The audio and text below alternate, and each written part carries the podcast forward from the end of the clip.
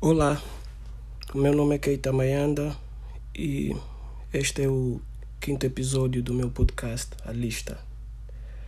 Hoje eu quero refletir um bocadinho sobre um tema importante. Aqui também só falo sobre coisas que eu considero importantes, né? Não, mesmo aquelas mais frívolas, eu as considero importantes. Eu quero refletir um bocadinho sobre autoestima, sobre como nós nos vemos, nós seres humanos, como nós nos avaliamos, positivo ou negativamente, como essa avaliação é influenciada pelo meio, pela família, pela escola, pelas instituições do Estado, pelas pessoas à nossa volta. Durante o processo de socialização e, pro, e para o resto da nossa, da nossa vida, como essa, essa visão do ponto de vista coletivo pode afetar questões como o desenvolvimento, como o, o amor à terra. Eu vou, na verdade, vou navegar um bocadinho por essa, por essa questão e falar assim aquilo que eu penso, aquilo que eu penso a respeito, a minha, a minha, a minha visão sobre o quão importante é nós termos uma visão positiva de nós, enquanto indivíduos, mas também enquanto grupo. Bom, mas antes, antes de eu mergulhar nisso, vamos a primeira música deste episódio. É uma música que eu, que eu participei, é de um grupo chamado Afrologia, são angolanos. A música intitula-se Carne Fresca. Como é, Moqueita? Fala, brother. Carne fresca tá demais. Tá achado, meu brother. Esse andando já estão a vir com 80 gigas de experiência. É demais, brother. Vamos deixar essa aqui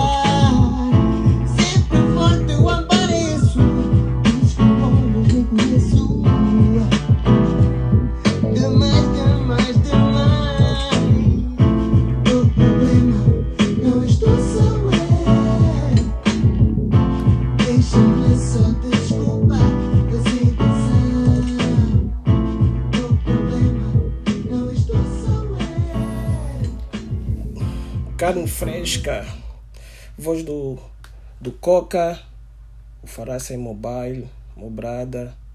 Eu acho que ele é uma das pessoas que mais hum, que mais músicas grava. Eu não tenho, eu não, eu não consigo dizer ao certo quantas músicas ele tem. Eu acho que nessa altura da vida dele nem ele sabe quantas músicas ele tem. Ele tem um projeto interessante com outro brother lançado o ano passado, chama-se Indigo. Ah, eu talvez toque num dos próximos episódios uma, uma música desse, desse álbum que eles lançaram no ano passado. Ah, o Coca está nessa cena da música há tanto tempo quanto eu. Ah, é rapper, é soul singer e, yeah, e produtor também. Ele e o irmão dele, o, o Tuca, Soul Breakstar. A Afrologia é um grupo que eles dois têm. Ah, pá, são é gente criativa do nosso país desconhecida, claro, a cena deles é, é eles também não não estão ainda muito voltados para lançamentos e tudo mais. Mas a cena deles é boa interessante. É uma pena que eles não, não, não sejam mais conhecidos aqui. E um bocadinho, essa cena de não ser mais conhecidos, uh, artistas angolanos, um bocadinho lá para o fim dessa, dessa, desse episódio, eu vou, eu, eu vou fazer um gancho, na verdade, para falar sobre isso, sobre o fato de nós termos muita gente criativa com obras, mas uh, pouco conhecida no nosso país. Uh, um dia ainda vamos, vamos sentar sobre, sobre essa questão da cultura mainstream e a cultura underground, como que ela se manifesta no nosso país, como é que ela se manifesta em Angola. Mas é interessante. Bom, o tema, o primeiro tema, ou provavelmente o tema central deste episódio é autoestima. E eu gostaria de ler um, um, um porque pronto, é um conceito da psicologia, principalmente. Outras disciplinas devem provavelmente também, mas é a psicologia principalmente. E uma das definições que eu encontrei e achei interessantes é que é, achei interessante porque ela é simples de ser entendida por qualquer pessoa, que é em a autoestima uh, inclui ou é uma avaliação subjetiva que uma pessoa faz de si mesma como sendo intrinsecamente positiva ou negativa em algum grau. A autoestima envolve tanto crenças autossignificantes, por exemplo, eu sou competente, barra incompetente, eu sou bem quisto barra mal quisto e emoções autossignificantes associadas autossignificantes associadas, por exemplo, triunfo, desespero, orgulho, vergonha.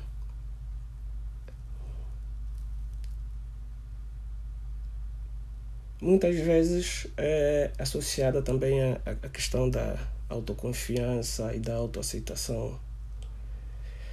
Exatamente um bocadinho por causa do que essa definição que eu, que eu acabei de ler, desculpa, não, não, fiz, não desse fim de citação, um, um bocado por causa de, do que essa definição coloca aqui como sendo a, a questão dessa análise,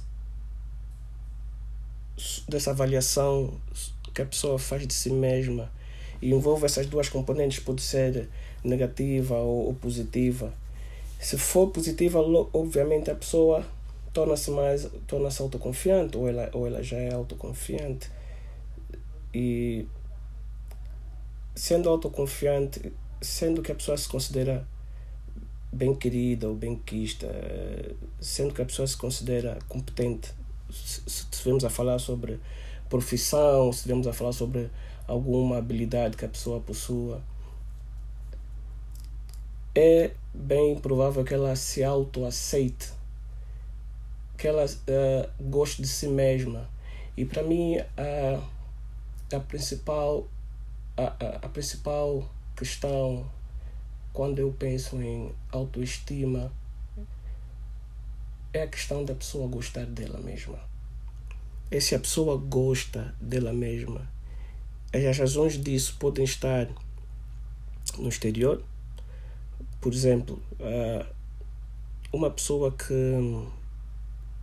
cresceu e vive num ambiente familiar ou num ambiente em que as pessoas à sua volta não a estimulam positivamente, não a valorizam, não reconhecem, ah, não elogiam.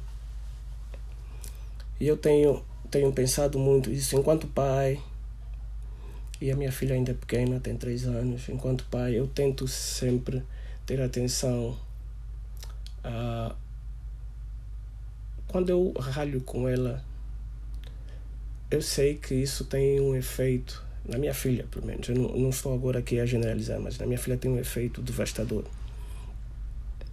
E o que, e, o que eu tenho estado atento é não ser demasiado incisivo nas minhas críticas.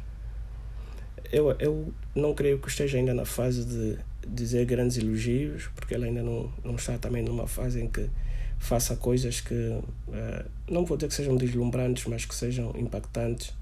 As pequenas vitórias de uma, é? de uma criança pequena são importantes que a gente celebre e eu faço isso também. Uh, mas eu tenho tido muito cuidado em não ser demasiado incisivo nas minhas críticas ou nos ralhetes que eu dou a ela e tão pouco efusivo quando é a altura de celebrar alguma coisa positiva que ela faça. E, e como um pai disciplinador e como um ser humano crítico, eu corro o risco de a, a colocar provavelmente muito mais ênfase nas críticas do que nos elogios. E aí, e aí muitas vezes nós começamos a minar a autoestima das pessoas, dos nossos filhos, dos nossos irmãos, dos nossos amigos. Quando somos demasiado quando somos demasiado críticos e muito pouco efusivos na hora de elogiar. E navegar nessa nessa dualidade de crítica e, e, e, elogio é é o que faz, na verdade, com que os indivíduos. Acho eu, eu não sou psicólogo, atenção. Eu estou aqui agora nos meus devaneios e esse podcast é exatamente isso, os meus devaneios. Navegar nessa, nessa dualidade é que faz, é que faz com que os indivíduos consigam determinar ou quando avaliam a si mesmos, a si mesmos, entender se eles gostam ou não gostam deles a quantidade de críticas não são só uh, críticas que as outras pessoas nos dirigem, mas uh, muitas vezes, e pessoas que são muito autocríticas, como eu, as críticas que as pessoas dirigem elas mesmas podem ser tão mais acutilantes, tão mais importantes e, e devastadoras do que as críticas alheias. A forma como um indivíduo se descreve tem na minha opinião, na forma como eu vejo, impacto na, na capacidade dele de desenvolver tudo aquilo que ele quer como ser humano, como profissional, como membro de uma comunidade. Eu fui uma criança, eu fui uma criança muito tímida. E quando eu uh, envolvi-me com música, antes de envolver-me com música, eu desenhava, escrevia gostava de escrever contos. Mas isso é uma coisa muito solitária, né? E, mas era uma cena fixe para uma criança tímida que não gostava, que tinha medo de, de comunicar com estranhos, que se sentia uh, desconfortável em falar com estranhos. Mas quando eu uh, envolvi-me com música, música é uma coisa que, que começa de forma solitária, mas depois há toda a questão de comunicar e da presença, diferente, de, por exemplo, de de escrever histórias de, de super-heróis ou, ou, histórias policiais, que era o que eu fazia uh, quando tinha os meus 9, 10 anos. A música obrigava-me a ir ao palco e a falar com as pessoas, subir no palco, enfrentar uma multidão. Uh, e, e isso foi uma das coisas que me ajudou, que ajudou-me a superar a, a, a minha timidez quando eu era muito pequeno. E o fato de eu ser tímido tinha um impacto na minha autoestima. Porque eu achava que o fato de eu não conseguir falar abertamente com miúdas, por exemplo, na escola, eu creio que até a décima creio que não creio que até a quinta ou sexta classe eu não falava com miúdas na escola tipo a nos viam a nos iam e em todas as turmas em que eu passei da primária até mais ou menos a sexta ou sétima classe, eu só conseguia falar com os rapazes. Para mim era mais fácil. Eu não sabia o que falar com miúdas. A música ajudou-me a colocar, um, a, a, colocar foco no que eu tinha, tinha a dizer. Okay? E, a, e a colocar-me em foco para as outras pessoas. Isso foi um, um, um um boost enorme na minha, na minha autoestima. Conseguir comunicar, chegar ao palco e não ter uma branca, chegar ao palco e olhar para sei lá, dezenas, centenas de pessoas e não e, e, e ainda assim conseguir lembrar a letra, ainda assim dançar e fazer os gestos e ser agressivo, que é, que é muito parte da cultura do hip hop, que é essa cena da, da agressividade no, no, nos gestos e ajudou muito. A música, eu, eu acho que se não fosse pela música, eu provavelmente teria entrado nos meus 20 como um, como um indivíduo estranho e com uma autoestima de, uh, em frangalhos. E uma autoestima em frangalhos é um obstáculo enorme a realizar coisas. Muitas pessoas consideram-se inúteis, elas mesmas se consideram inúteis por causa do medo de enfrentar, do medo de enfrentar a crítica, do medo de falhar. Por isso eu acho que é um dos temas que mais me fascina, na verdade, é a questão da autoestima, da autoestima coletiva. Mais do que a autoestima individual, mais do que como o indivíduo avalia a si mesmo, se positiva, se negativamente, o que a mim fascina é como um grupo de indivíduos, um, um, um povo, um país inteiro, uh, se avalia. Eu, eu acredito, uh, há muitos anos eu acredito que, que nós os angolanos temos uma autoestima baixa. Nós somos nós não somos exatamente críticos conosco, porque eu, uh, eu considero que a crítica, em regra, ou ser crítico, em regra, uh, assenta em, em factos, assenta numa análise um bocadinho mais uh, acurada. Mas o que eu vejo, principalmente, e, e, e, nos últimos anos, é principalmente pelas redes sociais. Um, todos nós passamos muito tempo lá eu, acho que eu referi fiz uma referência a isso também no episódio passado. E muitas das minhas muitas das minhas análises aqui serão um bocadinho também eh, baseadas no que eu leio, mas também baseadas na, nas minhas interações uh, reais com pessoas. Mas uh, pelas redes sociais tu tens a oportunidade de ver um grupo grande de pessoas em simultâneo a, a opinar sobre temas. E nós temos eu acho. Nós angolanos temos um problema enorme de autoestima. Um problema de sermos demasiado duros, às vezes injustamente duros, com, com a forma como nós vemos o nosso país, como nós analisamos as instituições do nosso país. E o que eu acho engraçado nisso tudo e, e hipócrita é que eu acho que a forma como as pessoas falam do coletivo sempre de forma tão negativa, eu, eu, eu não creio que elas, se, que elas se, se coloquem nesse grupo, apesar de fazerem parte do grupo. Eu acho que quando as pessoas fazem ou dizem coisas como está tudo mal nesse país, está tudo errado, ou só podia ser Angola, uma das expressões que eu mais detesto, só podia ser em Angola. Essas pessoas quando fazem essas críticas, quando são duros, quando duvidam, quando precisam, mesmo numa situação positiva, de procurar um ponto de vista negativo.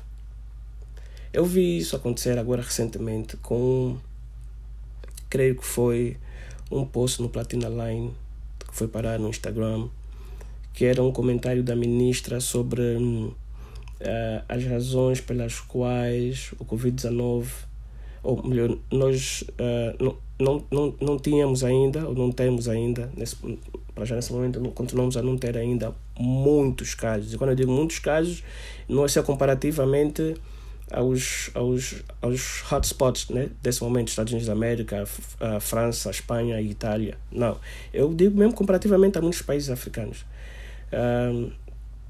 Não temos muitos casos e ela dizia que isso não se devia só, como muita gente estava a dizer, ao fato de não haverem muitos testes. E eu concordo com ela, a, a razão que ela apresentou é lógica. O, fato de, não, de muitas pessoas não estarem a ser testadas não impede que as pessoas adoeçam. E não impede que as pessoas, estando doentes, procurem uma unidade hospitalar. Não fazendo, não impede que as pessoas faleçam. Portanto, o fato de não haver muita gente testada não é a única razão pela qual nós não temos muitos casos. Os testes ajudam a dar um número aos casos, mas não uh, mascaram a existência da doença. Ou melhor, a falta de, a falta de, de testagem não, não uh, faz com que a doença uh, tipo, não exista ou desapareça. ele usou essas razões mas, e as pessoas, algumas pessoas foram, foram-se lonas a criticar a ministra. Porque é, é, é muito comum, pelo menos eu observo isso nos últimos 15 anos, a quantidade de autocrítica coletiva que se faz nesse país, com um impacto enorme na forma como nós nos percebemos, como nós nos analisamos, o valor que nós atribuímos a nós mesmos enquanto povo, a nós mesmos, a nossa cultura, aos nossos feitos, como nós tratamos cada coisa que é, que é feita internamente comparativa a como nós tratamos as coisas que são, que são uh, uh, feitas noutros países, principalmente não africanos, países não africanos. Uma vez numa conversa com um amigo, por causa dessa, uh, ainda no campo da autoestima, dessa coisa de preto está fudido, ou africano está fudido. E eu disse, e era por causa de um vídeo era, se bem me lembro, era um vídeo um, no metro, num comboio, e, e era uma altercação entre um rapaz negro e uma pessoa branca. E o comentário desse meu amigo era isso: preto está mesmo fodido. Eu disse: por que que quando um negro, um africano, seja lá o que for, faz alguma coisa má, a culpa é coletiva? Mas quando um negro, um africano faz alguma coisa positiva, a vitória não é coletiva. Nós somos muito rápidos a dizer: é, preto está fodido, o africano está fodido, o africano não vai tipo, evoluir. Eu tive uma conversa sobre isso no, no Twitter uh, há uma semana mais ou menos, sobre um comentário que eu li. Por causa de uma página falsa, ou melhor, uma página que se faz passar por página da Polícia Nacional, mas é uma página uh, que diz. É um brincalhão. É um gajo que diz piadas, que está a usar essa situação do Covid e, e, e, de, e de alguma postura da polícia para fazer eh, piada com isso e animar as pessoas, ok? São as redes sociais. Nem tudo é para ser levado à letra. Aliás, a maior parte das coisas não são para serem levadas à letra. E alguém que é convidado para ver a página diz algo como: Como é que nós africanos vamos evoluir com isso? Eu disse: O que é que uma coisa tem a ver com outra? O que é que o facto do indivíduo estar a fazer estar a usar o símbolo de uma instituição pública para fazer eh, piadas tem a ver com o desenvolvimento de todas as pessoas no continente ou de todas as pessoas no país. Eu vejo que coletivamente, quando se trata de nós angolanos, e mesmo creio que acontece mesmo em muitos países africanos, nós temos a tendência de avaliar de forma negativa muito mais frequente do que avaliar de forma positiva, seja lá o que for que se passe. Temos a tendência, mesmo quando uma situação é positiva, ou mesmo quando alguma coisa boa acontece, as pessoas tendem a procurar o aspecto negativo. E eu raramente vejo isso quando se trata de não africanos ou de não negros. Essa é a minha experiência. Eu, eu, eu acho que enquanto povo, enquanto uh, cidadãos desse país nós temos um problema de autoestima baixa, baixa autoestima. Enquanto povo, não, não digo enquanto indivíduos, nós temos aqui indivíduos cheios de basófia, cheios, cheios de empáfia, na verdade, não basófia, mas de empáfia, cheios de empáfia, cheios, cheios de ar. Muitos deles, na verdade, eh, essa empáfia toda é só para mascarar debilidades. Mas o que, o que podemos observar é que nós temos aqui indivíduos que se julgam no centro do mundo mas quando se trata do coletivo, quando se trata do país, da nação, da, principalmente quando se trata das, das nossas instituições, meu, eu fiz um eu fiz um tweet há umas semanas que era qualquer coisa como uh, desejava que uh, Angola não tivesse muitos casos ou não tivesse nenhuma morte, qualquer coisa como isso. Era, era, era, era mais ou menos isso. Desejava que, que que isso acontecesse em Angola, que em Angola nós não tivéssemos muitos casos ou não tivéssemos muitas mortes, que fosse uma coisa como está a ser até agora, ok? É impossível não, nós não termos casos, mas o, o, o meu Twitter é, na verdade, um, um, um mero desejo. Uh, E o que muitas pessoas. E a crítica de muitas pessoas ao meu, tipo, ao meu tweet foi que o nosso sistema de saúde não estava. não está preparado, porque o nosso sistema de saúde. O meu tweet não era sobre o sistema de saúde, porque o sistema de saúde, bom ou mau, não impede.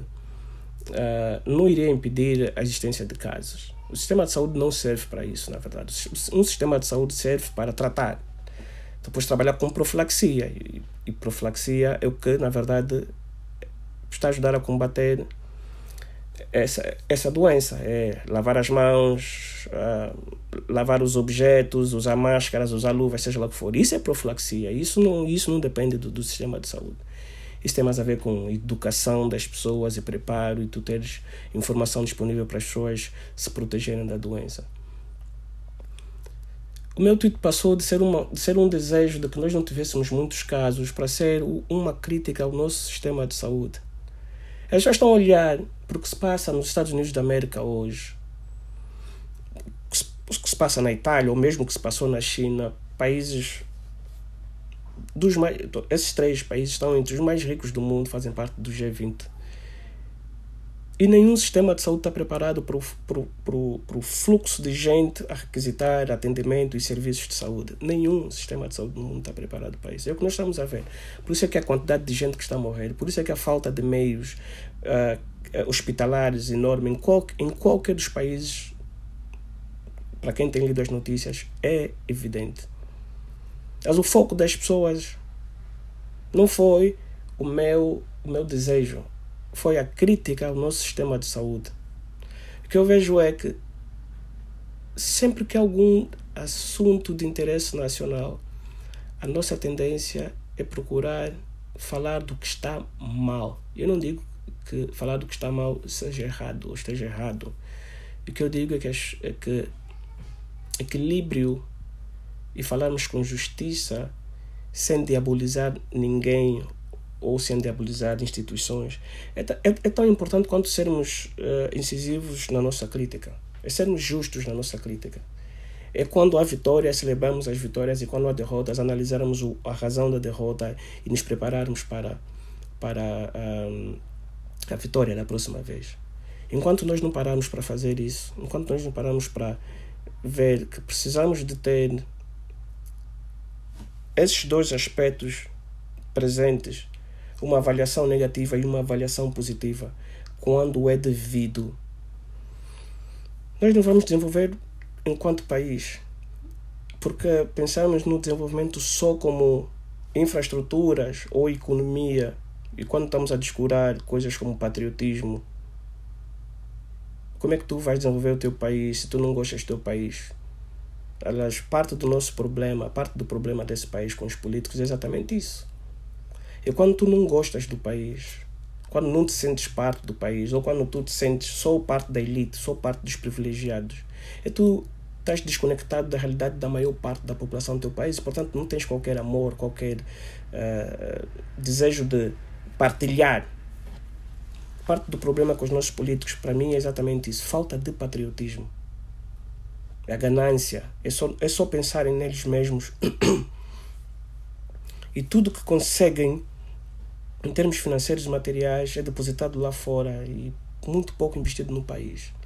Porque nós estamos a viver agora essa nossa extrema dependência de importações de todo tipo de, de coisas, comida, roupa, hum, é, material escolar, seja lá o que for. Exatamente, é, é parte disso, é consequência das pessoas não amarem o país serem muito rápidas a julgar e a criticar o país. E, não só, e mais uma vez, eu não estou a dizer que julgar e criticar o país não seja importante ou, se, ou não se deva fazer. O que eu digo é, a maior parte das vezes é injusto, é apressado, é sem ter em conta os factos.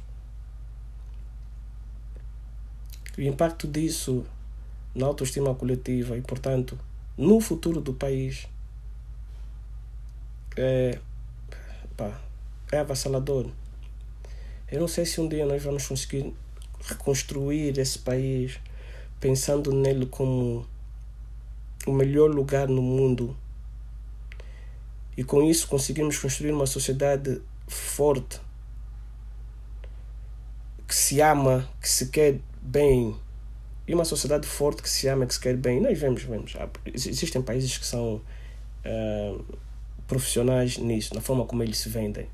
Os Estados Unidos da América é provavelmente o exemplo mais claro para qualquer pessoa que, por exemplo, gosta de cinema ou gosta de séries. A forma como eles se colocam como os salvadores do mundo o tempo todo, como sendo sempre os bons da fita. Tu tens de ter no teu país isso, tu tens de ter esse orgulho, tu tens de conseguir, tens conseguir construir isso. E isso não depende simplesmente das instituições públicas, isso não depende dos serviços que são prestados ao cidadão. Porque o amor ao teu país é diferente do amor ao governo, é diferente do amor ao, ao, ao partido político do poder, é diferente do amor aos governantes. Os governantes têm um papel muito importante em moralizar e em, e, e- e em, e em ajudar os indivíduos a amarem o seu país. Mas amar o teu, tu, um indivíduo amar o seu país não depende das condições que o país dele oferece.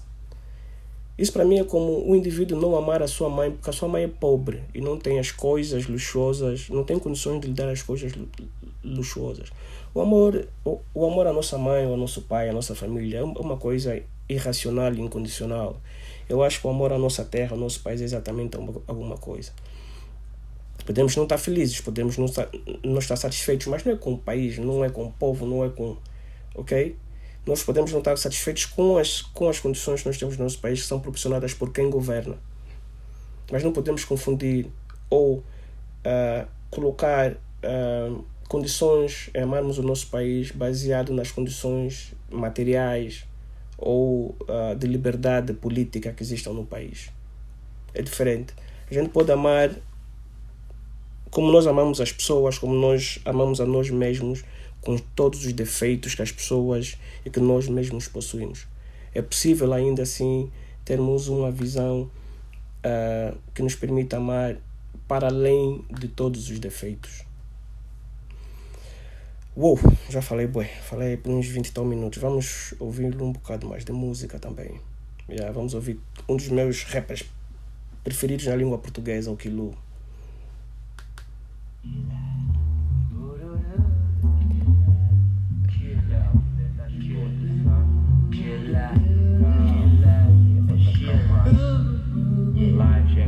Quero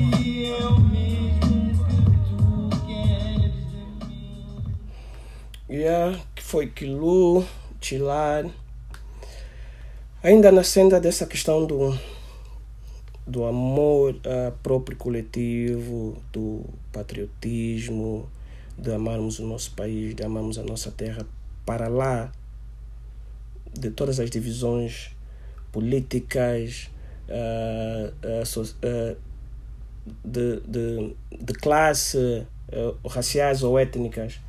Eu queria ler um, um, um extrato é é, de um livro de um sociólogo angolano, Vitor Cajibanga. Foi meu professor no ensino médio e, e no ensino superior. Ah, o livro chama-se A Alma Sociológica na Ensaística, de Mário Pinto de Andrade. Uma introdução ao estudo da vida e obra do primeiro sociólogo angolano. O primeiro sociólogo angolano, nesse caso, é o Mário Pinto de Andrade. Ah, tá aí, mais uma pessoa muito ah, pouco conhecida no país. Ah, tem obras interessantes. ah, viveu e, e morreu fora de Angola. Viveu, aliás, o Mário Pinto de Andrade, para algumas pessoas devem saber, é um dos fundadores do MPLA. E, ele, e, e eu, eu trouxe esse livro à baila porque já tentando uh, fazer uma, uma colocar, colar já com, com, com o nosso primeiro tema, é porque ele analisa uma cena extremamente importante que é provavelmente um dos fatores de construção dessa autoestima que nós precisamos tão tanto precisamos tanto no nosso país é o conceito de angolanidade o que é que é o angolano o que é que o que é que é a angolanidade o que é que é isso o que é que é essa coisa cultural o que é que é essa ideologia o que é que é esse amor ao, ao que é angolano ao que é da Angola e o, e o Vitor Cajibanga, nesse seu livro, referencia que, que na verdade, como, ele, como diz o, o título, é uma, é uma é um estudo a vida e obra do Mário Pinto de Andrade. No tema Angolanidade, Mário Pinto de Andrade diz, passo a citar, a angolanidade requer enraizamento cultural e totalizante das comunidades humanas abarca e ultrapassa dialeticamente os particularismos das regiões e das etnias em direção à nação. Ela, angolanidade, opõe-se a todas as variantes do oportunismo, com as suas evidentes implicações políticas, que procuram estabelecer uma correspondência automática entre a dose de melanina e a dita autenticidade angolana. Ela é, angolanidade, pelo contrário, linguagem da historicidade de um povo mais para frente, uh, Vitor Cajibanga analisa um bocadinho esse, esse, esse, desfaz esse texto. Eu também acho interessante um bocadinho para explicar essa parte que eu acabei de ler. O que ele diz é que é possível estabelecer cinco pontos distintos desse texto que eu acabei de ler. E ele diz: Primeiro ponto. Em primeiro lugar, a angolanidade é conceituada como um processo socializante e socializador de aquisição de saberes e culturas. Estamos a falar de socialização, crescimento. Para ser angolanidade, o ser angolano tem a ver com a forma como tu és educado, a, cultura, a absorção de valores, coisas que nos, nos distinguem dos outros povos, a nossa contribuição para o mundo, para a humanidade. Sua endogeneidade e interiorização na personalidade do homem e das comunidades angolanas. Em segundo lugar, a angolanidade é uma dimensão sociocultural macrosociológica. Ela opõe-se ao regionalismo, não importa se tu és do norte, do sul, do leste, se tu és do litoral ou, ou és do interior. Ela opõe-se ao regionalismo, à etnicidade negativa, e nós temos muita etnicidade negativa nesse país, nesse momento e às vezes disfarçada de piada e tudo mais. Ah, o Sulano, ah, o Bacongo, ah, isso e aquilo. Pode haver orgulho étnico sem, sem ser eh, negativo, sem significar que se eu gosto de quem eu sou em termos étnicos, de onde a minha família vem, em termos de sangue, eu, eu me considero melhor que os outros. Eu me considero melhor que os do Sul. Para mim, os do Sul são isso, são aquilo, ou os do Norte são isso e são aquilo. Ela opõe-se ao regionalismo, à etnicidade negativa, ao racismo, ao discurso de raça, à cultura e lógica da exclusão. Em terceiro lugar, a angolanidade é um processo construtor que se projeta além de quaisquer particularismos em direção à nação. Uh, muitos intelectuais, e aqui nesse caso eu estou a falar da palavra da verdadeira acessão da palavra, angolanos defendem que Angola ainda não é uma nação, okay? que todos os elementos constituintes de uma nação ainda não estão presentes e isso é assunto para um outro, para um outro episódio. Aqui não vamos entrar ainda nisso. Em quarto lugar, a angolanidade tem os seus sujeitos, as comunidades humanas. E em quinto lugar, a angolanidade, enquanto fenômeno sociocultural, não é um fenômeno estático. É, pelo contrário, um processo dinâmico, isto é, um discurso de historicidade sociológica, é um processo dinâmico de enraizamento sociocultural. Tal como a cultura, tal como as sociedades evoluem, o nosso amor, a nossa autoestima enquanto angolanos é uma coisa que se transforma com o tempo, que adquire novos, uh, novos elementos, que, que, que se muta para se adaptar aos novos tempos, mas que se mantém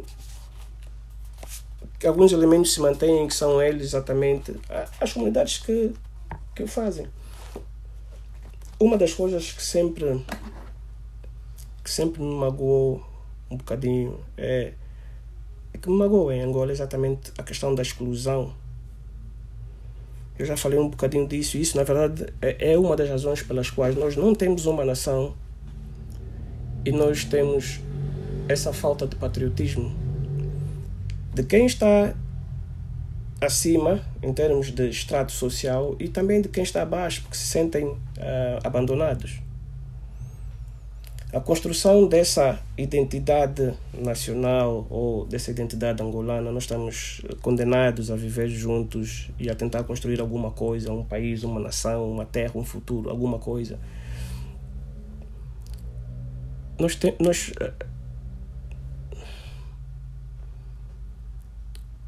o país não se vai desenvolver, mais uma vez, para mim, não se vai desenvolver enquanto essas questões humanas não forem tratadas, essas questões da cultura, olharmos para, o- para o desenvolvimento, porque muitas pessoas, a autoestima deles, coletiva, enquanto angolanos, só é baixa por questões econômicas ou de infraestrutura, por questões de lifestyle, porque elas não, elas não têm um lifestyle aqui dentro que eh, gostam, porque quando viajam, porque quando moraram fora tinham.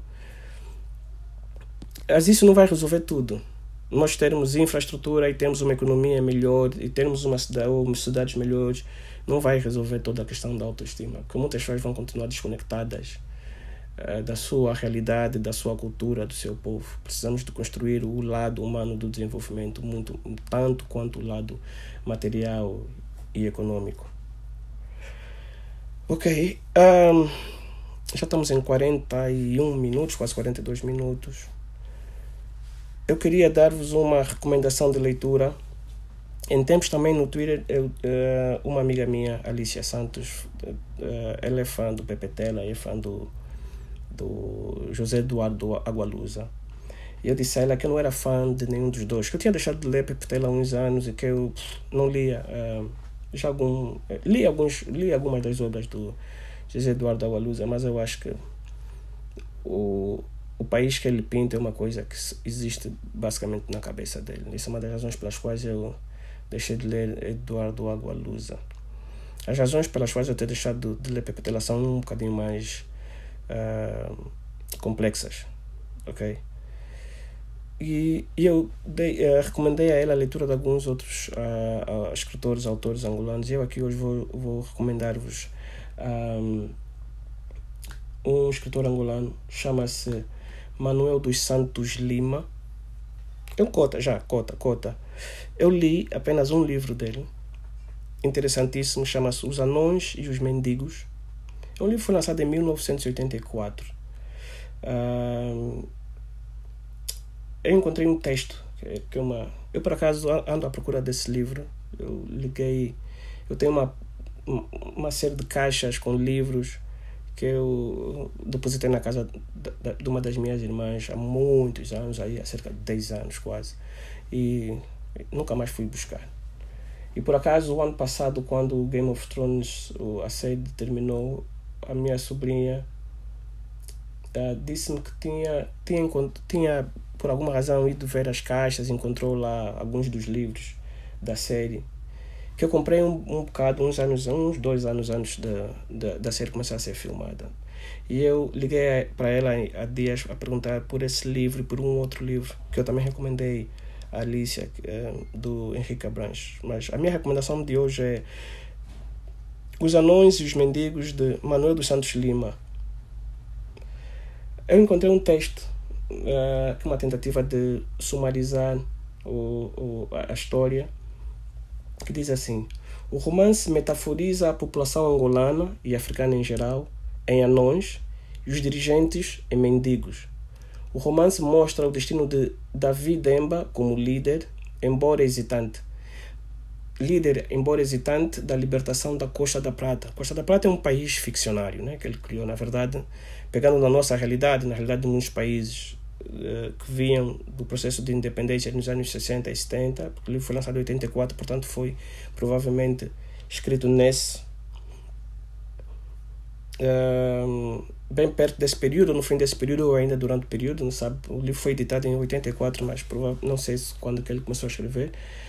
Eh, depois diz, ah, da libertação da Costa da Prata, esta, após a consumação da independência, personaliza o poder e instaura ao longo da narrativa o que a dedicatória e as epígrafes do livro anunciam: a não independência dos países africanos, a destruição de sonhos, o totalitarismo, as lutas fratricidas, os crimes e as vinganças. Mais uma vez estamos a, eu volto a falar da, da, da necessidade de nós construirmos sociedades mais justas e muito, muitos, dos, muitos dos autores africanos das décadas de 50, 60 e 70 e mesmo de 80, a, a, a, autores que lançaram livros nesse, nesse, nesse período das lutas e das independências africanas escreveram exatamente sobre essa morte do sonho. Pepe Tela tem um livro sobre isso, que é A Geração da Utopia. Muitas pessoas se perguntaram se o livro era um romance autobi autobiográfico. Se perguntam. Eu, também na altura me perguntei se era um romance, um romance autobiográfico. Nunca perguntei ao, ao próprio Pepe Tela. Mas é interessante para nós, para a construção dessa autoestima coletiva, lermos autores angolanos, porque dão-nos uma perspectiva histórica importante para nós entendermos muitos dos nossos problemas atuais e talvez pistas para nós uh, resolvermos esses problemas e construirmos uma sociedade mais justa, mais equilibrada e melhor para todo mundo no futuro. Um, para hoje era tudo. Uh, era essa a conversa de hoje. Vamos, vou Vou fechar isso com uma música de um grupo brasileiro uh, chamado Savave. A música chama Semana. E até o próximo episódio, meu. Tchau.